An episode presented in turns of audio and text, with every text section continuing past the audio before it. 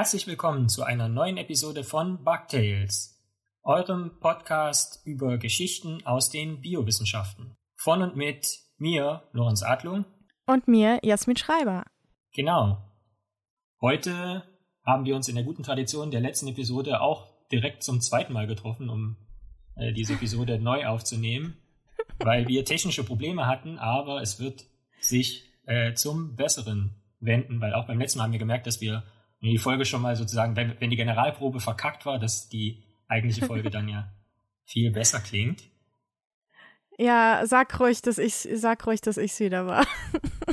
Ähm, ich bin so wie das eigene Maskottchen der Serie, das immer irgendwie alles verkackt. Das ist ja auch charmant. Eben, genau. Also Maskottchen schaffen ja immer eine gewisse Bindungskraft. Insofern, ja, wenn ihr nur zuhört, bindet euch an uns. weil ihr Jasmin so charmant findet, dann ist das vollkommen legitim. Was allerdings nicht fehlen darf bei einer Bugtails-Episode ist der Bug der Woche. Der Bug der Woche ist diesmal eine Anekdote aus den Anfängen des 20. Jahrhunderts. Und zwar handelt er von den beiden späteren Nobelpreisträgern Max Planck und Niels Bohr. Die waren nämlich befreundet und so äh, trug es sich zu, dass Max Planck seinen dänischen Kollegen in seinem Haus in Kopenhagen besuchen wollte. Max Planck fuhr also nach Kopenhagen und klopfte bei Niels Bohr an der Haustür. Dieser öffnete ihn und ließ ihn äh, danach eintreten. Und Max Planck war etwas verwirrt, denn an der Wand im Wohnzimmer sah er bei seinem guten Freund Niels Bohr ein Hufeisen hängen. Mit skeptischem Blick zeigte er darauf und fragte seinen Freund, du glaubst doch nicht etwa an sowas, oder? Niels Bohr entgegnete vollkommen gelassen, nein, aber ich habe gehört, es soll trotzdem helfen. Und ob Aberglaube jetzt generell hilfreich ist unter Wissenschaftlern, sei mal dahingestellt, aber gewissermaßen ist diese Anekdote auch ein Stück weit eine Überleitung zu meiner Geschichte. Die trägt nämlich den Titel Stolze Wissenschaft, diverse Verse mit V und wirft so ein bisschen die Frage auf, worauf wir in den Wissenschaften eigentlich stolz sein können oder stolz sein sollten und worauf wir eher nicht stolz sein sollten und vielleicht eher noch kritisch, äh, einen kritischen Blick äh, werfen sollten. Bist du bereit, Jasmin? Du weißt jetzt schon, worum es geht. Ja, egal, ich bin trotzdem bereit. Ja, das ist schön. Ähm, das ist auch insofern angebracht, weil gerade ja der Pride Month war, also eine Zeit, die ja eigentlich das ganze Jahr, jedes Jahr dauern sollte, in der man nämlich stolz sein kann auf seine sexuelle Identität, wie auch immer die sei, und auf Liebes, liebeskulturelle Vielfalt etc. Diese Feier der Diversität geht zurück auf den 28. Juni 1969, als im Stonewall Inn, einem Pub in der Christopher Street im Greenwich Village in Manhattan, New York, in den Vereinigten Staaten von Amerika, ein Aufstand der lesbisch, schwulen, bisexuellen, Transmenschen, LGBT-Community gegen Polizeigewalt entstand. Jedes Jahr finden seither Veranstaltungen auf der ganzen Welt statt, die für Aufmerksamkeit und Anerkennung der LGBT-Community kämpfen. In Tel Aviv, hier in Israel zum Beispiel, kommen jedes Jahr tausende Menschen zusammen und feiern gemeinsam in den Straßen. Das ist so wundervoll, bunt und offen und fröhlich und Jasmin, das wird dir besonders gefallen, technolastig. Ja. dieses Jahr, dieses Jahr wurde aufgrund der Covid-19-Pandemie selbstredend auf Großveranstaltungen der Gestalt verzichtet. Und ich weiß nicht, ob es ursächlich damit zusammenhängt. Jedenfalls haben die großen wissenschaftlichen Zeitschriften, Nature sei da beispielsweise zu nennen, einige Aktionen gestartet, um auf Vielfalt in den Wissenschaften, beziehungsweise deren Monokulturen, weil wirkliche Vielfalt gibt es da nicht, wie ich finde, aber darauf werden wir noch zu sprechen kommen, um eben darauf aufmerksam zu machen. Das begann damit, dass die Logos in den sogenannten sozialen Medien dieser wissenschaftlichen Zeitschriften von ehemals schwarz, um die Solidarität mit der Black Lives Matter Bewegung auszudrücken, in Regenbogenfarben umgestellt wurden. Man kann jetzt darüber diskutieren, ob das alles nur Symbolpolitik ist oder wirklich für Veränderungen sorgen kann. Alla ändert dein Profilbild in den sogenannten sozialen Medien und schon werden Menschen in Pflegeberufen besser bezahlt. Also man kann sich ja nur mhm. schwer vorstellen, dass politische Entscheidungsträger dann durch solche privaten Profile scrollen und dann sehen, ah, da sind so viele Bauchbinden, jetzt ändern wir das mal. Auf der anderen Seite ist es natürlich besser als überhaupt kein Zeichen, als wenn es nicht in die in das Bewusstsein der Leute gerückt wird. Auch wenn man sich dann manchmal äh, komisch rechtfertigen muss, aber okay, das sei dahingestellt. Wie, wie dem auch sei, ich möchte, möchte das zum Anlass nehmen, ein bisschen was zur Vielfalt in den Wissenschaften zu erzählen und die Frage aufwerfen, ob man darauf stolz sein kann bzw. soll. Und ich möchte das Ganze gar nicht so sehr an Zahlen festmachen. Ich weiß nicht, wie aussagekräftig das wäre, zu zitieren, dass in den Wissenschaften es diesen oder jenen Anteil an einer bestimmten Gruppe gibt. Ich möchte eher an einigen Beispielen darauf hinweisen, wie mit Vielfalt in den Wissenschaften umgegangen wird. Und ich denke, es ist logisch und bedarf keiner Vorrede, dass in den Wissenschaften natürlich auch wissenschaftlich untersucht wird, ob Vielfalt existiert und was diese für Auswirkungen hat oder für was man da für Maßzahlen finden kann, um, um das überhaupt irgendwie zu charakterisieren. Ich möchte anfangen mit einer wissenschaftlichen Arbeit zum Thema, die das sogenannte Diversitäts-Innovationsparadoxon in den Wissenschaften thematisiert. Was ein Paradoxon ist, haben wir ja in der letzten Episode schon gelernt, also so eine Art äh, intrinsisch logischer Widerspruch. Und um dieses Diversitäts-Innovationsparadoxon geht es in einer wissenschaftlichen Arbeit von der Stanford-Universität in Stanford in Kalifornien in den USA, die am 14. April 2020 in einer wissenschaftlichen Zeitschrift erschien, die den Namen trägt Proceedings of the National Academy of Sciences of the United States of America, kurz PNAS. Das sind also die Berichte der Nationalen Akademie der Wissenschaften der Vereinigten Staaten von Amerika. Und in dieser Arbeit wurden wissenschaftliche Karrieren von ungefähr 1,2 Millionen Doktorandinnen und Doktoranden analysiert, die zwischen 1977 und 2015 ihre Promotion abgeschlossen hatten. Also dann sich offiziell Doktor nennen konnten. Wie wurde das gemacht? Nun, zunächst mal mittels Textanalyse und mittels maschinellem Lernen. Also ein Computerverfahren, bei dem Verbindungen oder Assoziationen zwischen in dem Fall dann Textbegriffen aus diesen Doktorarbeiten hergestellt wurden. Und es wurde also eine Verbindung zwischen den veröffentlichten Themen der jeweiligen Doktorandinnen und Doktoranden hergestellt. Ähm, beispielsweise beschäftigt sich äh, Jasmin mit dem Sterben eher auf organismischer Ebene, also Menschen oder Tiere sterben. Und Lorenz beschäftigt sich mit dem Sterben eher auf zellulärer Ebene, ja, dem Zelltod.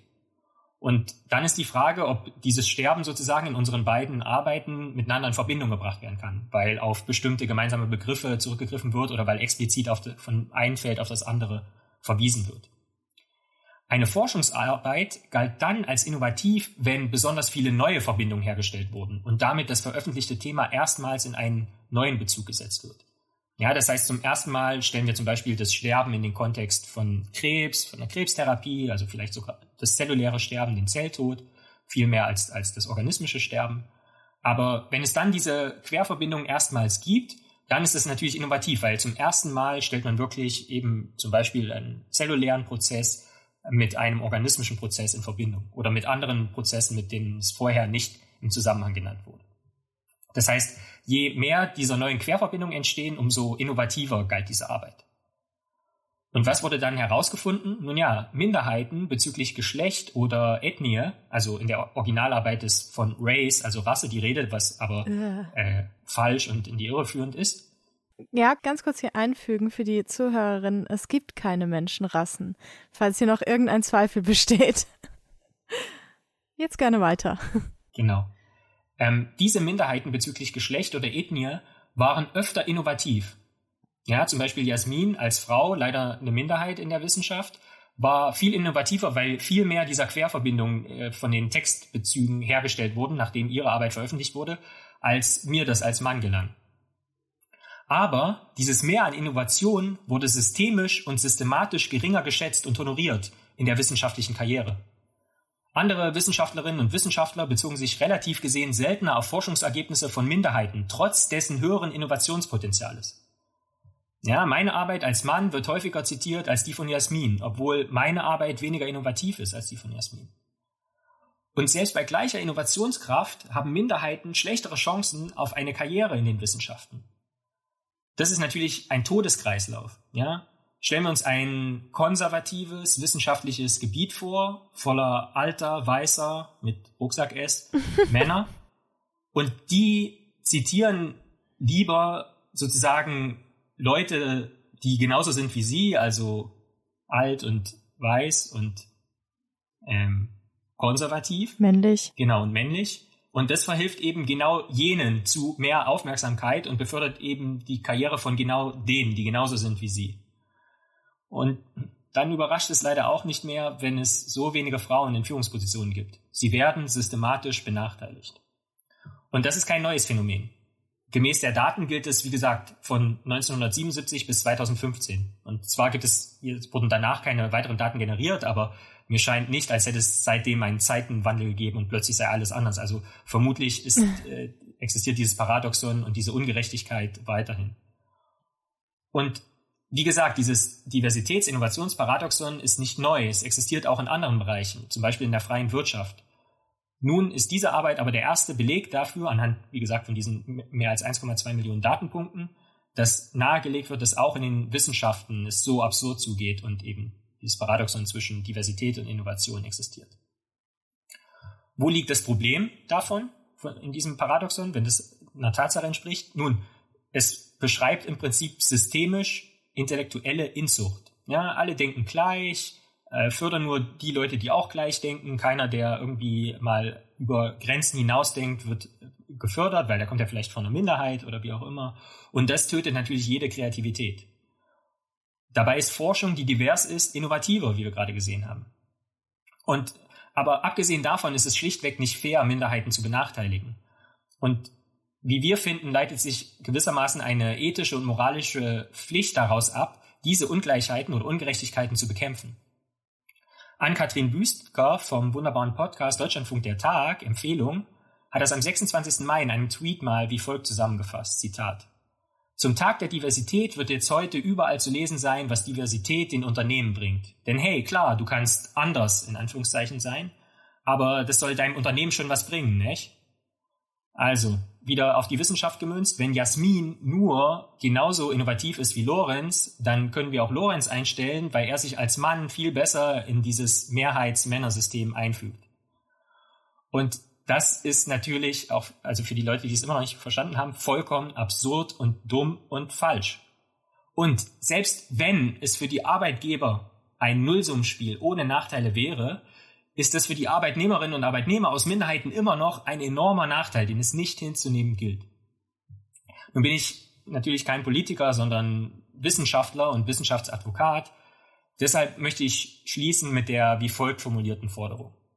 Vielfalt in den Wissenschaften ist zu fördern, weil wissenschaftliche Arbeiten einen innovativen Mehrwert nahelegen, wovon selbstredend auch die Gesellschaft als Ganzes profitiert. Und spätestens beim Wort Profit sollten doch einige Entscheidungsträger hellhörig werden. Außerdem existiert eine ethische und moralische Verpflichtung, gesamtgesellschaftlich für Chancengleichheit zu streiten. Wie kann Vielfalt in den Wissenschaften nun aber erzeugt werden? Das Problem mangelnder Chancengleichheit beginnt leider nicht erst auf der Ebene von Universitäten und Forschungsinstituten. Das deutsche Bildungssystem ist, gelinde gesagt, nicht sonderlich durchlässig. Um gerade Menschen aus bildungsfernen Schichten ein Hochschulstudium zu ermöglichen, habe ich mich in meiner Zeit als Stipendiatensprecher bei der Studienstiftung des deutschen Volkes dafür stark gemacht, dass das sogenannte Chancenprogramm etabliert wird. Dabei sind wir an Schulen gegangen und haben den Schülerinnen und Schülern Fördermöglichkeiten aufgezeigt, um eben ein Hochschulstudium zu beginnen. Dabei haben wir auch mit der Initiative Arbeiterkind.de zusammengearbeitet, die Menschen hilft, die als Erste in ihrer Familie studieren wollen. Das traf übrigens streng genommen auch auf mich selbst zu. Aber ich hatte das unfassbar große Glück, von meinen Eltern immer vorbehaltlos unterstützt worden zu sein. Was man natürlich nicht als gegeben hinnehmen kann. Auch im Übrigen nicht bei Akademikerfamilien, weswegen deutlich wird, dass da noch viel mehr getan werden muss. Nun ist es generell aber in den Wissenschaften so, dass die Welt etwas zweigeteilt ist. Also generell ist es schon so, dass in den einzelnen Forschungsgruppen Menschen aus verschiedenen Ländern zusammenkommen. Ich merke das hier in Israel ja auch, da bin ich in zwei verschiedenen Forschungsgruppen und auch als ich noch in Deutschland war, waren die, gab es viele Nationalitäten zumindest in den einzelnen Forschungsgruppen. Von Wissenschaftlerinnen und Wissenschaftlern wird hohe Mobilität erwartet, aber sie ist eben auch möglich. Mit einem Forschungsstipendium kann ich vergleichsweise problemlos für ein paar Jahre in Australien arbeiten oder, naja, zum Beispiel in Israel. Zwar gibt es dann innerhalb der jeweiligen Länder Diskrepanzen. Man denke zum Beispiel an die Ivy League Univers äh, Universitäten in den USA oder die Exzellenzinitiative in Deutschland. Hm. Und dort zieht es dann zu diesen pseudo-elitären Einrichtungen sozusagen, vermehrt natürlich internationale Spitzenforscherinnen und Spitzenforscher hin, weil dort natürlich auch äh, viel bessere äh, Förderstrukturen monetärer Art und infrastruktureller Art existieren. Ähm, aber generell besteht der Graben eher noch zwischen Ländern mit hohem Einkommen, also aus der G20 äh, zum Beispiel, und denen mit mittleren und geringen Einkommen, also zum Beispiel Mittel- und Südamerika und Afrika. Das Problem ist, dass es schwer ist, Kontakt herzustellen zwischen Forscherinnen und Forschern aus der G20 und denen aus dem Rest der Welt. Deshalb habe ich mit einem Team bei einem wissenschaftlichen Hackathon, das ist so ein kurzintensiver Gruppenwettbewerb, eine Plattform entwickelt, mit der genau das geschehen kann. Die haben wir PsyCompass genannt, also eine Art wissenschaftlicher Kompass, der die Richtung vorgeben kann, wie Forscherinnen und Forscher zwischen G20-Nationen und dem Rest der Welt kollaborieren können, zusammenarbeiten können. Und man findet dazu Informationen auf der Webseite psycompass.wordpress.com. Dort stellen wir eine Software zur Verfügung, die je nach Bedarf Kollaborationspartnerinnen und Kollaborationspartner, wie gesagt aus der G20 und dem Rest der Welt, miteinander verknüpft in den Wissenschaften. Eigentlich haben wir ja bereits erwähnt, dass es dafür keinerlei Anreize bedürfe. Ein letztes Vielfaltsbeispiel soll aber meine Geschichte abrunden. Warum sollen also Forscherinnen und Forscher quasi überall auf der Welt äh, zusammenarbeiten? Nun, mehr als 95 Prozent der genomweiten Assoziationsstudien wurden mit weißen Europäern durchgeführt.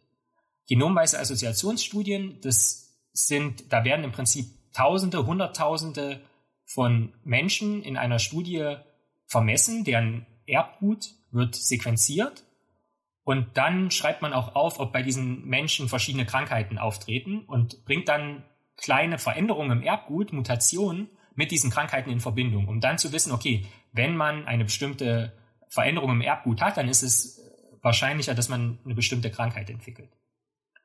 Und das ist natürlich unfair, wenn man das nur für weiße Europäer weiß, denn also selbst in Europa leben nicht weiße Menschen und äh, sehr viele. Und die zahlen auch in unser Gesundheitssystem ein und zahlen Steuern und so weiter. Und äh, also warum haben die kein Recht, sozusagen in diese Schulen mit einbezogen zu werden und dann auch eine spezifische Behandlung kriegen zu können oder spezifische Diagnose? Das ist schlicht und ergreifend unfair. Aber selbst wenn Wissenschaftlerinnen und Wissenschaftler sich nicht darum scheren, was fair ist, verstehen sie doch eine Sprache und das ist die Sprache der Forschungsgelder. Da existieren besondere Chancen, mit einem Förder Förderantrag erfolgreich zu sein, wenn man beispielsweise eine afrikanische Kohorte in seine wissenschaftliche Studie einbezieht. Und dann könnte man eben auch diese genomweiten Assoziationen, also die Veränderungen vom Erbgut und wie das mit Krankheiten in Verbindung steht, für Afrikanerinnen und Afrikaner herausfinden, um dann denen zielgerichtet zu helfen. Und vielleicht ist es auch so, dass sozusagen in den, unter den Europäern das weiße Rauschen im Erbgut so groß ist, dass man selbst bei denen vielleicht manche Verbindungen gar nicht herstellen kann, wenn die Anfangskohorte nicht diverser ist. Also aus vielerlei Gründen hat es eigentlich nur Vorteile. Und wir haben ja auch bereits kennengelernt, dass den Wissenschaftlerinnen und Wissenschaftlern aus dem Rest der Welt im Vergleich zur G20 materielle Ressourcen fehlen. Aber das Innovations- und Motivationspotenzial ist dort nicht desto minder vorhanden. Ja, und, und hier suchen wir immer wieder nach gut ausgebildeten und motivierten äh, Nachwuchskräften. Und diese Motivation und diese Innovationskraft, die kann man eben mit Geld nicht kaufen. Ja? Das heißt, im Gegensatz zu der reinen Summe an Drittmitteln und Forschungsgeldern sollte man stattdessen auf etwas anderes stolz sein. Und das ist eben diese Innovation. Und diese Innovation rührt her von Vielfalt. Finn. Dankeschön. Gern. Ich meine, dieses äh, Thema Diversität in der Wissenschaft ähm, ist ja, wie gesagt, nicht nur Thema von also Wissenschaftlerinnen und Wissenschaftlern, mhm. sondern natürlich auch von ähm, den Menschen, an denen Wissenschaft ausgeübt wird. Genau. Ich muss da wieder an diese Geschichte denken, die ich im Zeitsprung-Podcast gehört habe, über die HeLa-Zellen. Die kennst du auch, gell? Ja.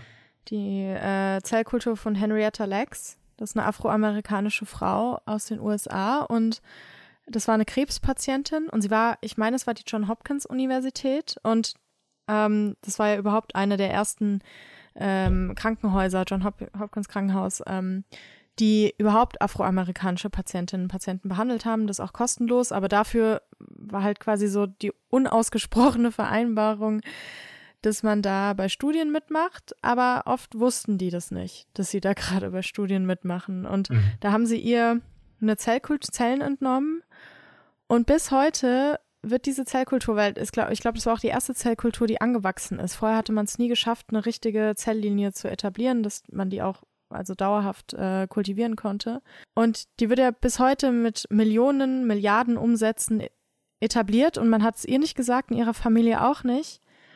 Und ein Journalist hat es dann irgendwann, sie ist an Krebs verstorben dann und später hat dann ein Journalist für, ich glaube, es war der Rolling Stone, äh, recherchiert und hat es der Familie, den Nachkommen mal so gesagt und die waren natürlich so, hä, wie jetzt? Es gibt lebende Zellen von ihr und was, ja. Und dann haben die da gefragt bei der Uni und die haben denen dann so ein Buch ähm, geschickt, Zellbiologie, und gesagt, die Antwort steht da drin. so. Und das sind halt alles so auch Menschen, die nicht studiert haben und so. Und es gab dann auch eine große ethische Kon Kontroverse später und später wurden die dann auch, ich glaube in den 80ern oder 90ern oder so entschädigt. So irgendwie 50 Jahre später. Ja. Aber das war halt so dieses Gang und Gäbe, dieses, ähm, naja, weiße Menschen regeln alles, ja, und auch so viele Medikamente und Behandlungen, die an weißen Menschen halt ausprobiert wurden und weiße Männer vor allem, ja, wo man dann, ja. wenn man dann, weiß ich nicht, eine afroamerikanische Frau ist, ja, dann viel Glück, hoffentlich wirkt's auch, gell, so, also, ja. Aber schon beim letzten Mal habe ich ja gesagt, äh, ich weiß nicht, vielleicht liegt es an, an dieser Podcast-Ehe, dass wir immer mehr synchron werden, weil ich ein ähnliches Thema vorbereitet habe. Und zwar, ich hatte dich da auch schon gefragt bei der ersten Aufnahme, ähm, ob du das Wort Blaustrumpf kennst. Und ich glaube, du kanntest es nicht. Nein. Und Blaustrumpf ist ein Begriff, ein Schimpfbegriff, den Watson, also von Watson und Crick, die mit dem DNA-Modell, in seinem Buch, das er Ende der 60er rausbrachte und dem er halt genau über diese, ähm, dieses Aufstellen des DNA-Modells reflektiert hat, benutzt hat. Und weil Quellenarbeit wichtig ist bei Wissenschaftlern, lese ich dir jetzt nochmal den Auszug aus dem Buch vor. Und ähm, gut, jetzt weiß ich ja, jetzt weißt du ja, was es ist, aber trotzdem, mhm. vielleicht ja. äh, die ZuhörerInnen können da mal hören, was das sein könnte. Sie tat nichts, um ihre weiblichen Eigenschaften zu unterstreichen. Trotz ihrer scharfen Züge war sie nicht unattraktiv, und sie wäre sogar hinreißend gewesen, hätte sie auch nur das geringste Interesse für ihre Kleidung gezeigt. Das tat sie nicht. Nicht einmal einen Lippenstift, dessen Farbe vielleicht mit ihrem glatten, schwarzen Haar kontrastiert hätte, benutzte sie. Und mit ihren 31 Jahren trug sie so fantasielose Kleider wie nur irgendein blaustrumpfiger englischer Teenager. Insofern konnte man sich Rosie gut als das Produkt einer unbefriedigten Mutter vorstellen, die es für überaus wünschenswert hielt, dass intelligente Mädchen Berufe erlernten, die sie vor der Heirat mit langweiligen Männern bewahrten. Meinung? Es ist ein, ein wissenschaftliches Buch. So. Ja. Also Rosie ist eigentlich auch aus ihrer Perspektive eine gute Freundin von Watson und ist die, die immer wieder auch in anderen Passagen als Blauschrumpf bezeichnet wird. Das ist ein Begriff, der im 18. und 19. Jahrhundert halt als Schimpfwort für Frauen benutzt wurde, die halt keinen Bock auf Herd hatten, sondern nach Gleichberechtigung und Emanzipation strebten. Und Männer, vor allem die aus der Bildungsschicht, hielten die dann halt für unweiblich und für prüde und irgendwie für abnorm weil sie halt intellektuell interessiert waren und gebildet waren und auch Interesse an Literatur und Wissenschaften all Möglichen hatten. Und in der Mitte, ab der Mitte des 19. Jahrhunderts gab es die britische sogenannte Blaustrumpfgesellschaft, also Blue Stocking Society, die sich anfangs zu mehr literarischen, politischen Diskussionen in Salons getroffen hat. Und diese Gesellschaft war damals gemischtgeschlechtlich wobei sich der Name auf einen Botaniker zurückführen lässt, denn feine Herren trugen damals eben schwarze Socken und er hatte aber wenig Geld und nur dunkelblaue Strümpfe, weil schwarze Strümpfe waren teuer und so. Und dieser unfassbare Vorfall sprach sich herum, sodass dann bald die TeilnehmerInnen dieses Salons als Blaustrümpfe bezeichnet wurden. Ähm, und schon vorher war es eben passiert, dass ähm, Männerperspektiven immer wichtiger wurden und gebildete Frauen immer verpönter wurden, so im Laufe der Zeit. Das heißt, wer da noch zu diesen Salons ging, war klar, dass quasi eine verrückte Fregatte, die heiratet man nicht, ne? Mein Gott, die kann ja lesen, ist ja ekelhaft. So. Als im 20. Jahrhundert dann die Bewegung für Frauenwahlrecht immer mehr erstarkte, etablierte sich diese Bezeichnung Blaustrumpf als Schimpfwort für gebildete Frauen, ähm, derer sich der, dessen Schimpfwort sich dann Watson auch in der Mitte des 20. Jahrhunderts bediente. Und dieses Bild benutzte er für die Wissenschaftlerin Rosalind Franklin. In Watsons Buch als Rosie bezeichnet, was sie natürlich total daneben fand und äh, männliche Wissenschaftler hat er natürlich ganz normal bezeichnet, ne? So nicht mit irgendwelchen komischen Verniedlichungen.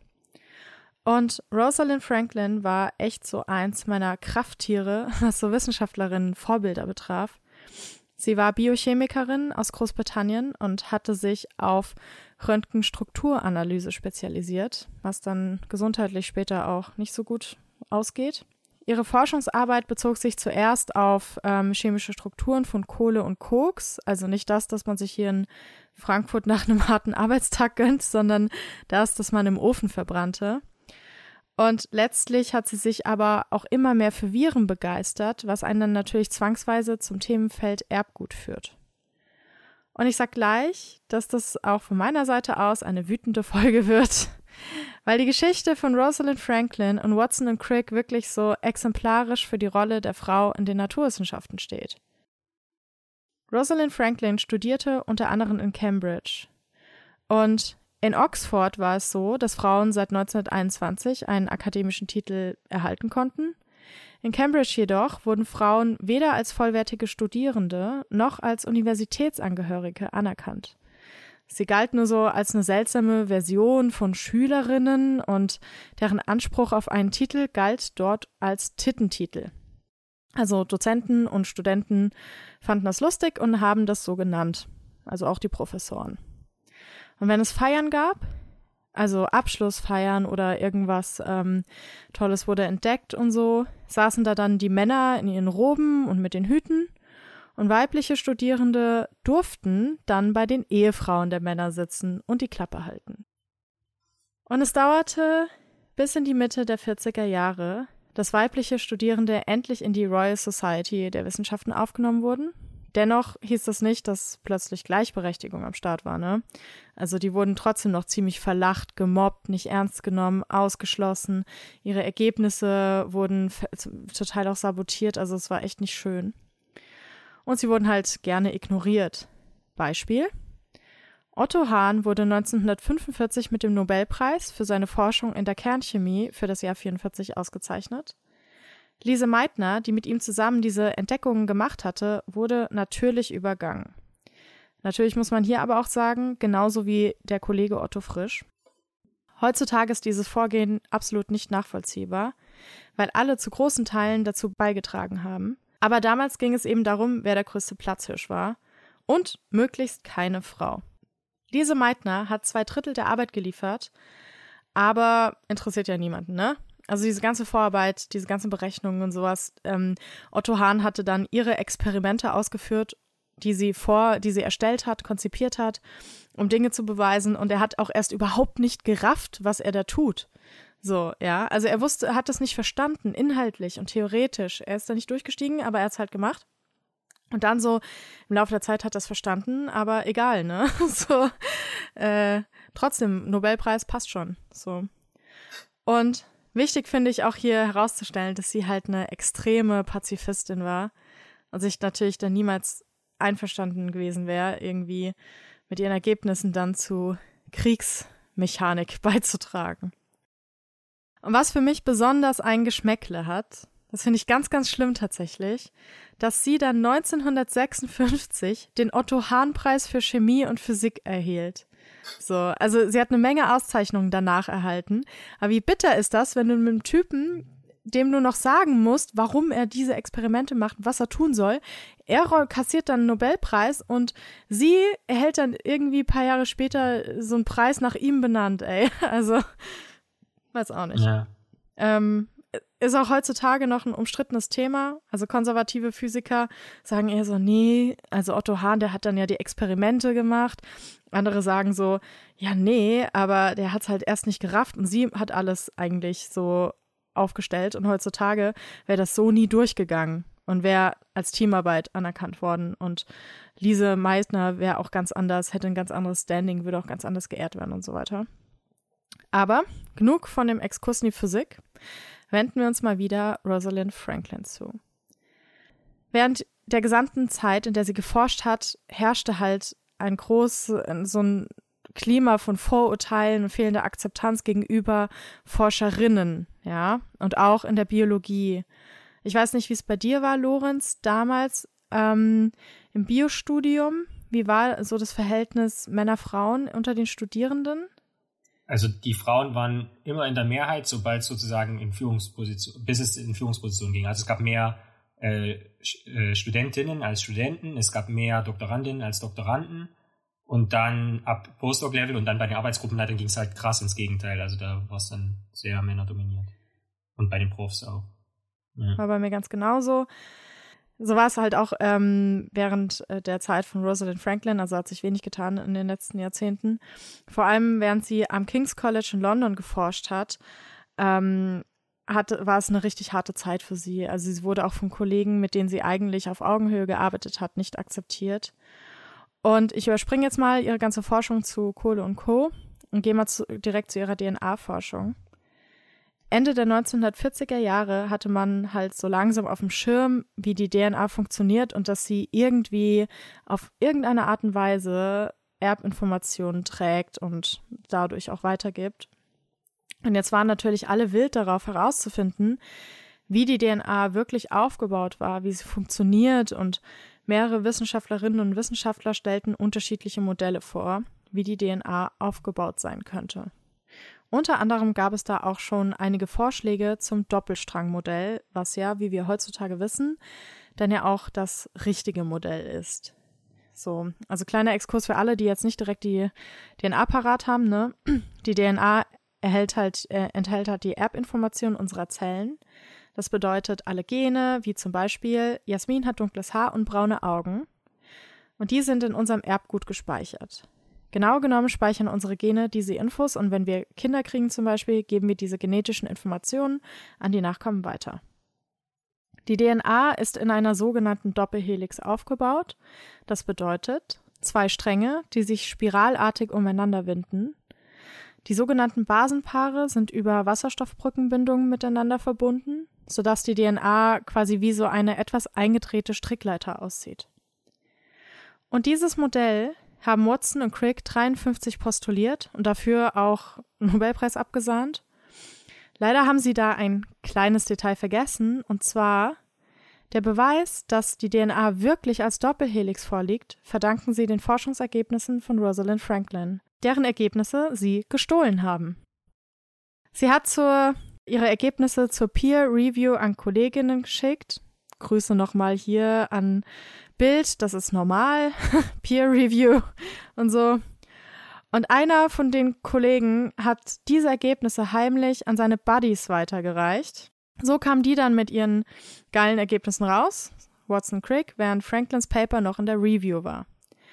Watson Crick haben das erst jahrelang bestritten, Franklins Ergebnisse zu kennen ohne die ihr Modell nicht funktioniert hätte, ohne die, die das nicht hätte beweisen können. Aber irgendwann, zu spät natürlich, haben sie gesagt so, ja, okay, ja, vielleicht haben wir es haben geklaut. so, ja. Und an der Stelle noch ein nettes Zitat von unserem guten Freund Watson, als sie auf Franklins Ergebnisse erst ein falsches DNA-Modell aufbauten und das halt dann rauskam. Einen Augenblick überlegte ich, wie sie wohl aussehen würde, wenn sie ihre Brille abnehme und irgendwas Neues mit ihrem Haar versuchte. Professionelles Statement, ja. Ich meine, Watson ist eh ein A so ungut, äh, Rassist, homophob, ähm, war der Meinung, man äh, Frauen sollte Abtreibung gestattet werden, wenn man es einen genetischen Text, Test gäbe, ob Kinder homosexuell werden. Von daher. Zum Abschluss an diese Causa möchte ich Watsons Biografen zum Wort kommen lassen. Der heißt Ernst Peter Fischer. Und er sagte, es bleibt unbegreiflich, wie Rosalind Franklin, die von ihren Biografen als intellektuell, idealistisch, lebhaft und erlebnisfähig geschildert wird, in ihrer Zeit und im Zusammenhang mit Wilkins die bedrohliche Dark Lady werden konnte, die Jim erlebt und dann auch in dieser Form in sein Buch aufgenommen hat. Man sollte ihm nicht vorwerfen, dass er als unerfahrener Zwanzigjähriger die schwierige Situation nicht meistern konnte, die mit der historischen Zeit, wir befinden uns im Nachkriegsengland, ebenso zu tun hat wie mit dem persönlichen Status, das Gespräch zwischen Männern und Frauen ist ohnehin nicht leicht. Wie schwer muss es erst zwischen einem unreifen 24-jährigen jungen Mann und einer reifen, Anführungsstriche, dunklen Schönheit gewesen sein, so hat er sie nämlich genannt. Wahrscheinlich hatte Watson wie alle Männer Angst vor Frauen mit solchen Eigenschaften und erst recht, wenn sie plötzlich in Männerwelten eindrangen. Bis in die 2000er wurde Rosalind Franklin in Fachbüchern mit Rosalind oder Rosie bezeichnet, während ihre männlichen Kollegen natürlich ganz normal mit Namen und Titel genannt wurden. Rosalind Franklin starb im Alter von 37 Jahren 1958 an Eierstockkrebs. Da sie sehr, sehr viel mit Strahlung experimentiert hat und das in einer Art und Weise, die jetzt geschuldet der damaligen Zeit nicht optimal war, wenn man keinen Krebs kriegen wollte, gehen manche Quellen davon aus, dass das halt die Folgen ihrer Forschung sein könnten. So. Und ich könnte jetzt hier noch sehr lange über das Thema Frauen in der Wissenschaft abgehen, wütend sein, das werde ich sicher noch in anderen Folgen. Aber hier ging es mir halt vor allem Rosalind Franklin und auch ich habe in der Schule immer nur von Watson und Crick gehört, wenn es um das DNA-Modell ging. Aber bis zu meinem Studium habe ich noch nie von Rosalind Franklin gehört und deshalb habe ich ihre Geschichte erzählt. Ende. Vielen Dank dafür. Watson einfach so ein Arsch nichts so ungut. ja, also wirklich. Ähm, und ich finde auch, also es gilt auch nicht als Entschuldigung oder Rechtfertigung, dass er früher jung war und heute grenzdebil alt, sondern also auch zwischendrin war er auch einfach dämlich mit diesen ganzen Äußerungen und dieser Starkköpfigkeit, das einzusehen, dass er falsch liegt und dass er, dass er Scheiße erzählt. Was ich schon beim letzten Mal gesagt habe, also weil man mich äh, zwischendrin immer mal so schnauben hört, ist nicht aus Belustigung, sondern ich habe hier im Prinzip die ganze Zeit einfach nur gesessen, auch beim zweiten Mal und fassungslos mit dem Kopf geschüttelt, weil das einfach also eine himmelschreiende Ungerechtigkeit ist, die nach wie vor eben nachwirkt. Und also ich es ging ja in meiner Geschichte auch darum, es gibt immer noch diese Ungerechtigkeiten, die beseitigt werden müssen, unbedingt, unbedingt. Ja, da fällt mir wieder ein, ähm, das gab es jetzt äh, vor drei, vier Wochen. Die ähm, Black Birders Week auf Twitter war das eine Aktion von ähm, zwei größeren Twitter-Accounts, die heißen Black in STEM und Black Women in STEM. Ich verlinke die auf jeden Fall noch auf unserer Webseite, wo ähm, nicht weiße Menschen halt von ihrem Alltag in der Wissenschaft erzählt haben und dass da irgendwie Doktorandinnen, schwarze Doktorandinnen in die Uni kamen und dann da direkt wirklich total klischeehaft für die Putzfrau gehalten wurden und solche Sachen, ja. Und wenn man sich, oder dass irgendwie jungen Menschen, also zum Beispiel jungen Schwarzen, schwarzen Teenagern, die sich irgendwie für Outdoor und so interessiert haben, denen gesagt hat, naja, komm, du wirst eh in der Bronx leben, so, was willst du denn jetzt hier mit Vogelbeobachtung und so. Also die schon, bevor, weißt du, schon als Kind denen gesagt wird, warst du in der Wissenschaft, du bist schwarz, das geht nicht, ja. Also das ist einfach so dermaßen krass. Also auch in Heidelberg war der Anteil an ähm, People of Color sehr, also verschwindend gering. Ja. Und, und warum das ja aus ganz vielen Gründen falsch und ungerecht ist, haben wir jetzt, glaube ich, äh, hinreichend oder leider nicht hinreichend, weil es reicht halt leider nicht, dass man da immer wieder darauf hinweist, sondern es muss sich wirklich systemisch irgendwie was verändern, weil ich meine, wir haben jetzt von Watson erzählt und dann sagen die Leute, ja, aber das war in den 60ern, das, diese Vorurteile und das existiert in einem fort, also nach wie vor. Klar. Ich glaube, die Scheiße mit der Abtreibung, mit der Homophobie und so, das hat er 2007 gesagt. Also. Ja. und ja, beim letzten Mal haben wir auch das aktuellere Beispiel von Tim Hunt äh, angesprochen, auch seines oh. Zeichens Nobelpreisträger, der erst vor ein paar Jahren ja sich darüber mokiert hat, dass Frauen in den Wissenschaften ja nur distractingly sexy seien, also quasi ablenken würden, dadurch, dass sie auch Zeit dafür verwenden würden, also quasi sich zurechtzumachen und so. Und wenn das alles ja nicht wäre, dann würde es der Wissenschaft ja besser gehen. Man ist so Schrödingers Wissenschaftlerin, ja. Für Watson nicht geil genug und für Tim Hunt zu geil. Ja, so, mhm. aber gleichzeitig so, ja, was mhm. denn jetzt irgendwie? Wie, wie, wie mache ich es dann am besten? Obenrum Nonne, untenrum ohne Hose oder, weiß ich nicht, geile Frisur, aber dann irgendwie, weiß ich nicht, mich blass geschminkt, als sei ich krank oder geiles Make-up, dafür Haare komplett äh, fettig. Also wie, wie finde ich das Mittelmaß, dass ich äh, im Labor, dass man mich weder äh, kleinredet noch halb vergewaltigt. Das scheint echt ein Problem zu sein, so. Aber es ist auch, ähm, wann war, ich glaube, es war 2013 oder so, ich erinnere mich da auch noch, da hat er auch irgendwie, glaube ich, Lehrstühle und alles verloren, zu Recht. Mhm. Ja, also ich meine, was äh, als sei das Problem der Frau, dass er irgendwie seine Schlange nicht in der Hose halten kann, wenn er ein Experiment macht, während da mhm. irgendwie eine Frau atmet. so, ja. also nix so ungut. So, und ich fand's geil, er hat es auch danach noch versucht, das irgendwie zu, zu relativieren, so, wo ich denke, aha, ja, genau. Also, ja. Aber ich habe ja jetzt noch mal eine ganz andere Frage. Mhm. Und zwar beim Bug der Woche, ja. ja. Hast du ja von dieser Freundschaft von Planck und Bohr mhm. und dass die beide den Nobelpreis geholt haben. Mhm. Und wie wäre es, wenn wir beide auch uns Nobelpreise holen. Du für Wissenschaften, ich für Literatur. Ich hänge auch so ein Fuch, vielleicht, vielleicht muss ich so ein Hufeisen aufhängen und du wunderst dich dann darüber und dann passiert uns das Gleiche. Also dachte ich mir, als du es vorhin erzählt hast, dachte ich mir, das klingt doch nach einem guten Plan für uns. Hast du da Lust drauf auf einen Nobelpreis? Kann man verstehen, wenn es dir zu stressig ist. Da machen wir halt, da machen wir halt keinen Nobelpreis. Ja, also ich weiß nicht, jetzt haben wir schon diesen Podcast und im Prinzip kann es von ja, daher nur noch bergab gehen, ne? oder? Ja. ja, stimmt auch. Eine Freundin von mir, die wir hier auch mal in den Podcast reinholen werden, hat den, ähm, ach scheiße, wie heißt der? Na toll, hätte ich mal nachgucken sollen, bevor ich hier rum, rumtöne. Den, ähm, den Nobelpreis für unsinnige Forschung, weißt du, welchen ich meine? Alternativen Nobelpreis. Ja, den, den haben die gewonnen. IG. äh, ja, genau.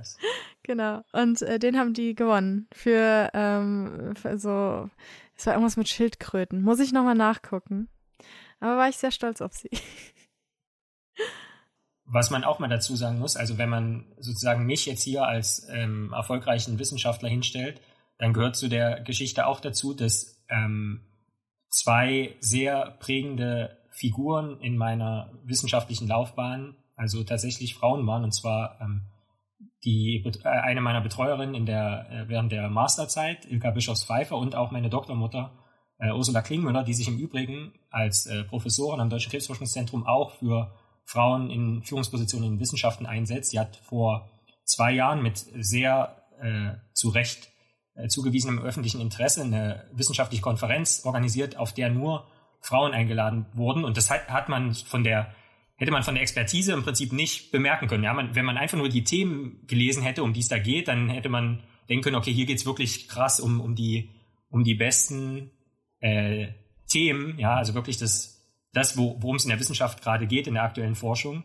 Und das zeigt einfach, dass man da keine Männer braucht, ja, also im Zweifelsfall, weißt du, also es Ich fände geil. Oh, weißt du was? Ich fände, oh, ich habe eine neue Konferenzidee. Ja. Und zwar auch so Wissenschaftlerinnen und die sind die Speaker. Und das Publikum besteht jedoch nur aus Männern. Aber wenn einer was sagt oder eine Frage stellt, wird geschossen. Und zwar scharf. Das heißt, die müssen ertragen, jeden Tag acht Stunden Vorträge von Frauen zu hören, ohne etwas sagen zu dürfen. Kein Mansplaining, keine als Frage getarntes Mansplaining, keine dummen Fragen, sondern, und da sitzen aber so Scharfschützen drumrum. Und immer wenn einer doch, wenn einem die Hand irgendwie hochzuckt oder er einfach reinruft, dann ist vorbei. Das finde ich gut. Also ich möchte hier in diesem Podcast natürlich keine Gewalt propagieren. Wir können die auch mit irgendwas anderem abschießen, mit Kot wie Paviane zum Beispiel. Oh ja, ja, genau, die werden einfach mit Kot beworfen. Wer was sagt, kriegt einen Haufen ins Gesicht. Der Hund, hier mein Hund, der, der kann dafür Munition sorgen. So. Oder Taranteln. Ah, nee, die armen Taranteln. Haben die auch keinen Bock drauf. Naja, aber so eine Konferenz, weißt du, wo Männer drei Tage lang gezwungen werden zu schweigen, wenn Frauen reden. Oh, Traum. Ja, und vielleicht hört der ein oder andere ja sogar zu und ist nicht nur abgelenkt von ihrem Äußeren, ihren Äußeren und dann äh, können die sogar noch was lernen. Und jetzt ein paar Outtakes. Wir müssen nur so ein Hufeisen auftreiben. Ja. Willst du Bohr oder Plank sein?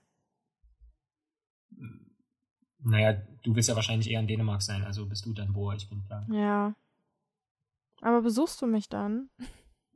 Du ja, musst mich doch dann besuchen ja und ja. ja, du musst mich nämlich besuchen, dann auf mein Hufeisen zeigen. Ja. Hab den, sagen, Text, hab den Text schon geübt. Ja, genau. Müssen wir dann noch auswendig lernen. Und dann. Außerdem genau. passt es ja auch, weil Max Planck hat ja die ersten äh, diplomatischen Beziehungen zwischen Deutschland und Israel nach dem Krieg wieder ins Leben gerufen, als Wissenschaftsaustausch. Siehst du? Ja.